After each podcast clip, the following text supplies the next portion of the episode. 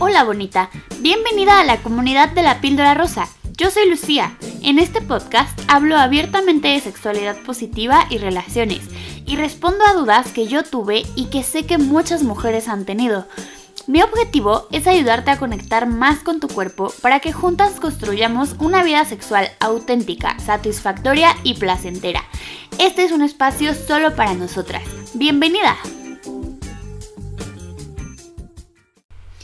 Hola, ¿cómo están? Yo estoy muy feliz de grabar otro episodio de este podcast y quiero agradecer a las personas que me han escuchado, que me han dejado sus mensajitos. La verdad es que me hace muy feliz leerlos porque además como que me nutre mucho para saber de qué hacer los siguientes episodios. Y bueno, lo que hoy te quiero compartir básicamente son cinco ideas o pensamientos que podemos llegar a tener y que creo que confundimos con amor cuando en realidad son un síntoma de dependencia emocional. Y esto es algo súper común porque como que creo que socialmente tenemos una idea del amor bastante bastante retorcida y muy poco saludable que nos venden en todo, nos venden en las películas, en muchas novelas, en libros, este, incluso personas que conocemos, o sea, como que romantizamos ciertas cosas que realmente no son saludables, que nos hacen mucho daño, pero que pensamos que así es y así debería ser nuestra relación y de hecho hasta pensamos que si nuestra relación no es así, entonces lo que vivimos no es amor como que puede llegar a confundirnos mucho. Entonces, específicamente escogí cinco ideas que creo que eh, muchos hemos escuchado, muchos también hemos dicho o pensado, em, porque creemos que es la forma correcta en que nos relacionamos, ¿no?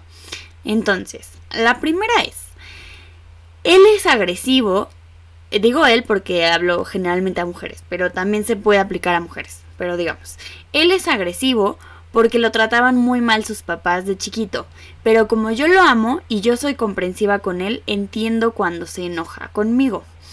Entonces como que, o sea, tú justificas el hecho de que la otra persona te trate mal porque fue maltratado en su infancia. Y esto la verdad que, o sea, visto desde un punto muy cultural, la verdad es que sí consideramos que es como una forma de, demostrar amor, como el sacrificarnos, como el ser comprensivos, sobre todo en las mujeres, o sea, como el decir yo te entiendo, yo te escucho, yo voy a ser paciente contigo y, y te voy a dar todo el amor que tú en tu infancia no recibiste. Y esto, aunque suene muy bonito y muy lindo, en realidad es muy enfermo. Y no lo digo juzgando, o sea, de verdad creo que se trata de una enfermedad cuando creemos que la única forma de recibir amor es siendo maltratados. Y hay muchísimos ejemplos de esto, ¿no? Incluso las personas que, que, pueden llegar a ser así se justifican mucho de su infancia. Incluso creo que nuestra cultura en general justifica nuestros comportamientos por lo que pasó en nuestra infancia. Y no digo que no sea cierto. Claro que sí, muchas cosas de las que vivimos, de las que hacemos, tienen su origen en nuestra infancia y tienen su origen en las cosas que vivimos. Pero eso no justifica que la otra persona tenga que aguantar o tenga que recibir malos tratos de nosotros y tenga que aguantarse como si nada. Y te hablo directamente a ti, si tú en algún momento has sentido que la otra persona te trata mal y te cachas justificándolo diciendo, pues es que sufrió mucho en su infancia y es que lo trataron muy mal y yo lo voy a cuidar, eh, ten cuidado porque tú estás cayendo en una relación bastante dependiente, o sea, como que el amor no debería de tener como ingrediente el, que te traten mal, o sea, el amor es algo que te tiene que hacer bien, que te tiene que hacer crecer, que te tiene que hacer feliz, no es algo que te tiene que desgastar, que te tiene que cansar o, o que te tiene que lastimar, o sea, eso, esos ingredientes no deberían de ser parte de una relación saludable. La segunda idea o frase que podemos llegar a escuchar es fue mi culpa que él se comportara así conmigo porque yo lastimé su autoestima. Es como, como decir, la otra persona es tan frágil y yo sé que esa persona es tan frágil que lo que yo le dije lo lastimó y por eso él reaccionó así. Y creo que aquí también hay que tener mucho cuidado porque la, el autoestima de las personas no, no depende de ti. O sea, tú no eres responsable de que la otra persona sea frágil o no. Tú no eres responsable de que la autoestima de la otra persona se lastime o no. cada quien es responsable de sus sentimientos y si tú sientes que te estás echando la culpa porque la otra persona te trate mal, también estás en una relación que no realmente es que no es saludable. Es como decir, como la otra persona es, es tan débil y tan frágil, es mi responsabilidad cuidar Así prácticamente la frase es como caminar entre brasas, como ir cuidando cada uno de los pasitos que das para no quemarte, para no lastimar la autoestima de la otra persona. Cada quien debería hacerse responsable de la autoestima que tiene. Eh, y esto puede llegar a ser hasta confuso porque la otra persona te puede decir, ¿sabes qué? Es que me lastimaste. Eh, yo en algún momento tuve una experiencia en la que la otra persona me dijo, es que soy intolerante al rechazo.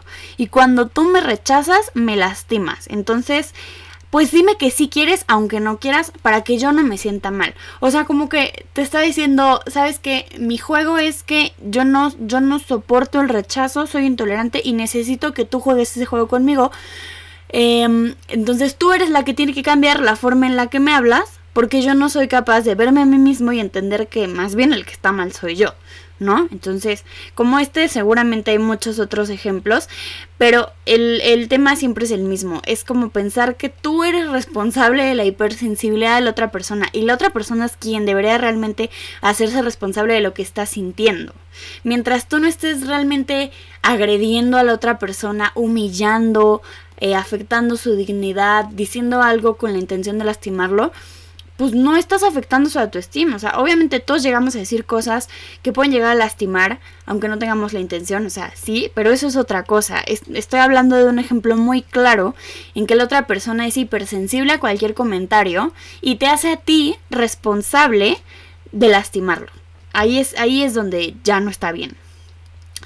La tercera idea que podemos llegar a escuchar, o frase también, es, por ejemplo, solo está pasando por un mal momento, por eso me trata así, pero en realidad no es así. Es como decir, me trata horrible, me grita, me humilla, me todo, porque está muy estresado por su trabajo, o porque no tiene dinero, o porque su familia le está causando muchos problemas y se está desquitando conmigo. Y como que el tú aceptar ese rol y decir, pues como esta persona está sufriendo tanto, yo debería ser ese bote de basura en, en, donde deposite todo, todo lo que está sintiendo, pues tampoco es correcto y tampoco es sano. Y desde el principio del episodio dije, se pueden confundir con amor porque vivimos en una cultura en la que nos dijeron que teníamos que sacrificarnos, en la que teníamos prácticamente que perdernos a nosotros mismos para demostrarle amor a la otra persona. Incluso, por ejemplo, mm, no sé si recuerdan la película de La Bella y la Bestia, que es el, la película más básica de, de infancia, ¿no? Pero, o sea, piensa en la idea que, por ejemplo, la Bella tuvo que acostumbrarse a que el mal genio de la bestia y a que la tratara mal y a que la ignorara y a que la privara literalmente de su libertad, la aislara de su familia, o sea, literal es un caso de dependencia y de abuso muy fuerte, pero eh, bajo la idea y el esquema de como ella fue linda con él, él al final cambió. Y sí, en la película sí, al final se vuelve un príncipe lindísimo, que detrás de todo ese odio y detrás de todo ese maltrato era una persona adorable. Probablemente sí, probablemente las personas detrás de todo eso que nos demuestran sí tienen un muy buen corazón, pero eso no te hace a ti responsable de aguantarle a la otra persona lo que sea que esté cargando. Y esa es la diferencia, eso es lo que no nos enseñan, o sea, te enseñan a, ama a todos y, da, siempre da antes de recibir y ama al prójimo. Y, y sí, es muy bonito dar y es muy bonito cuidar a las personas y quererlas, pero siempre tiene que haber un límite en que tú no sientas que tú eres eh, la receptora o el receptor de, de, todo lo que está sufriendo la otra persona, porque eso no es correcto. Nadie debería tener ese rol. Y si esa persona te pone en ese rol y tú lo aceptas, entonces pues obviamente eh, creo que sería un buen momento para pedir ayuda si tú te das cuenta de que tú solita o tú solito estás cayendo en ese rol. Eh, sí, otra frase que podemos llegar a escuchar. Sí, a veces me grita y me trata mal, pero en el fondo es muy cariñoso y es su forma de demostrarme amor. Esto está muy fuerte, porque eh, sobre todo de, eh, justamente en casos de dependencia emocional pensamos que el maltrato es una forma de demostrar amor. Me regaña porque me quiere, me cuida porque me quiere. Y sí, o sea, hay una diferencia entre cuidar y otra diferencia entre controlar a la persona.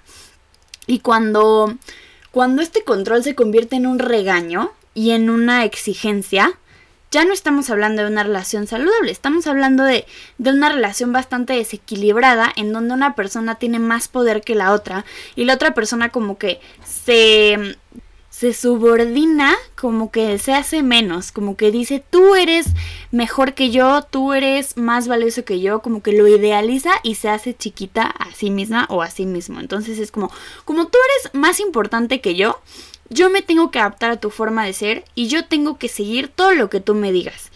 Y si dentro de toda esta dinámica se te ocurre tratarme mal y gritarme, es porque en el fondo me amas y me estás cuidando y, yo me estoy portando mal, ¿no? O sea, como una relación asimétrica en la que una persona tiene más poder que la otra. Y eso no está bien, o sea, el, el confundir que una persona te grite con que te ama habla de que tenemos una idea del amor bastante, bastante eh, distorsionada que pues prácticamente hay que asumir y, darnos cuenta y cambiarla. Y la última frase o idea que podemos llegar a escuchar es, si me ama me va a cuidar, me va a proteger y va a cubrir todas mis necesidades. Y esto tampoco es cierto. Ahí es cuando confundimos el tener una relación de noviazgo con un papá o una mamá. O sea, tu pareja no tiene por qué cuidarte todo el tiempo. Es bonito, o sea, es bonito que una persona te cuide, que una persona esté ahí, que una persona te apoye, pero no es ni su obligación y tampoco tú em, podrías estar en un papel de demandar ese cuidado. Y em, creo que hay un, hay un límite en el que tenemos que diferenciar. Hay ciertas necesidades que no puede cubrir la otra persona, que más bien las tienes que cubrir tú misma o tú mismo. Sobre todo en, dependencia emocional, podemos llegar a sentir un vacío emocional, podemos llegar a sentir que como que nuestras necesidades emocionales nunca son cubiertas, como que nunca es suficiente el amor, la atención que la otra persona nos llega a dar. Y ese no es problema de la otra persona. Aquí estoy hablando de que si tú estás en una situación así, entonces tú estás en, como que exigiéndole demasiado a la otra persona. Y Puede ser, por ejemplo, hay personas que dicen es que esa persona no me quiere realmente porque no está dispuesto a cuidarme, porque no está dispuesto a darme lo que yo necesito. Y eso es un problema, porque la persona que te ama no necesariamente va a darte todo lo que tú necesitas. Hay veces en que tus necesidades pueden ser demasiado exageradas, hay veces en que tus necesidades quizá no deberían de ser cubiertas por la otra persona y deberían de ser cubiertas por ti misma eh, quizá fueron necesidades que no fueron satisfechas en la infancia o en otros momentos, o sea, es probable, pero no significa que debas depositarle esa responsabilidad a la otra persona. Entonces aquí sí estoy hablando un poco de la persona que, que puede llegar a ser dependiente, pensar eh, en que como esta persona no me cubre todas las necesidades que yo quiero, entonces me voy con alguien más. Y como esta persona tampoco, entonces me voy con alguien más. Y se acaban dando cuenta de que nadie va a alcanzar esa expectativa, nadie va a cubrir todas esas necesidades porque realmente nadie debería de hacerlo.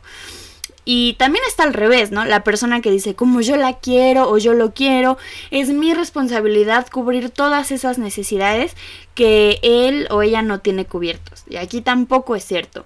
Incluso me refiero a necesidades económicas, físicas, o sea, hay cosas que si eres una persona con dependencia emocional, probablemente tú puedes hacer solo. Probablemente hay cosas que, que tú eres capaz de, de hacer por ti misma, pero quizá prefieres que las haga alguien más. Quizá le atribuyes esa responsabilidad a la otra persona para sentir amor. Y aquí es el problema. No, no podemos confundir que el hecho de que una persona nos cuide o nos proteja eh, o que no lo haga significa que te ama o que no te ama. O sea, como que no necesariamente tienen que ir de la mano. Puede ser una parte muy bonita del amor, pero no es el ingrediente principal. Porque tu pareja no tendría por qué jugar un rol como si fuera tu papá o tu mamá. Y tú tampoco tendrás que jugar un rol como si fueras una hija o un hijo. O sea, hay que identificar qué es lo que le estamos exigiendo a la otra persona y qué realmente nos corresponde a nosotros satisfacer. Y esto a lo mejor suena bastante sencillo, pero entiendo que puede ser complicado y que a veces necesitamos ayuda profesional. O sea, la verdad no es algo que, que uno pueda decir, bueno, ya, voy a fomentar mi autonomía, voy a aumentar mi autoestima y ya no voy a ser dependiente emocional. Pues no, la realidad es que em, es un esquema, es una dinámica en la que nos relacionamos, que pues llevamos construyendo gran parte de la vida y que tenemos que cuestionar y entender por qué lo estamos haciendo y cómo salir de este, de este ciclo o digamos de esta adicción, porque se puede llegar a convertir en una adicción parecida a, la, las adicciones al alcohol, a las drogas, que, que incluyen el componente de, de, extrema necesidad, de ansiedad y de que demasiada como falta de autorregulación emocional, o sea, como que todo tu mundo se vuelve una obsesión hacia ese objeto que tú consideras que te satisface todas tus necesidades, cuando en realidad no es así. Entonces, pues al final em, mi, mi consejo es siempre cuestionar las ideas que tenemos sobre el amor, sobre lo que nos dijeron y crear nuestra propia definición de amor saludable. Porque tenemos un montón de estímulos y de ideas en todos lados que nos dicen cómo debería ser el amor. Tenemos ejemplos, conocemos, incluso puede ser en nuestra propia familia, que tú veas, no sé, a personas muy cercanas a ti, que tú veas la relación entre tus papás y tú digas, bueno, pues qué bueno que se llevan así, pero yo no quiero una relación así.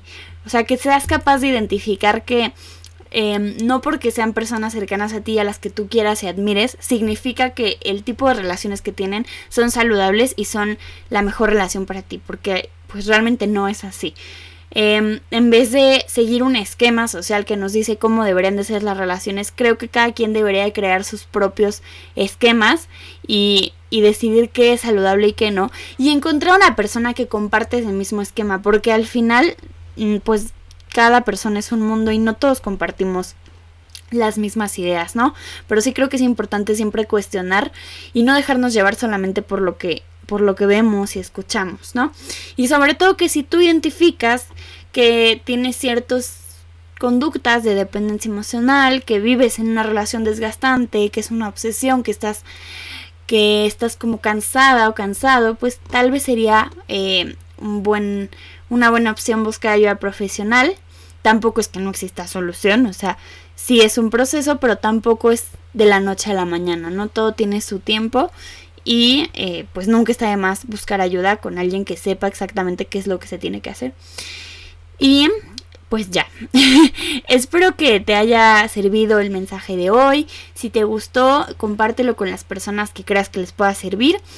Y escríbeme para saber de qué otros temas te gustaría que hable en este podcast. Te veo, voy, te hablo, te escucho en el próximo episodio. Bye bye. Me encantó compartir esto contigo, bonita.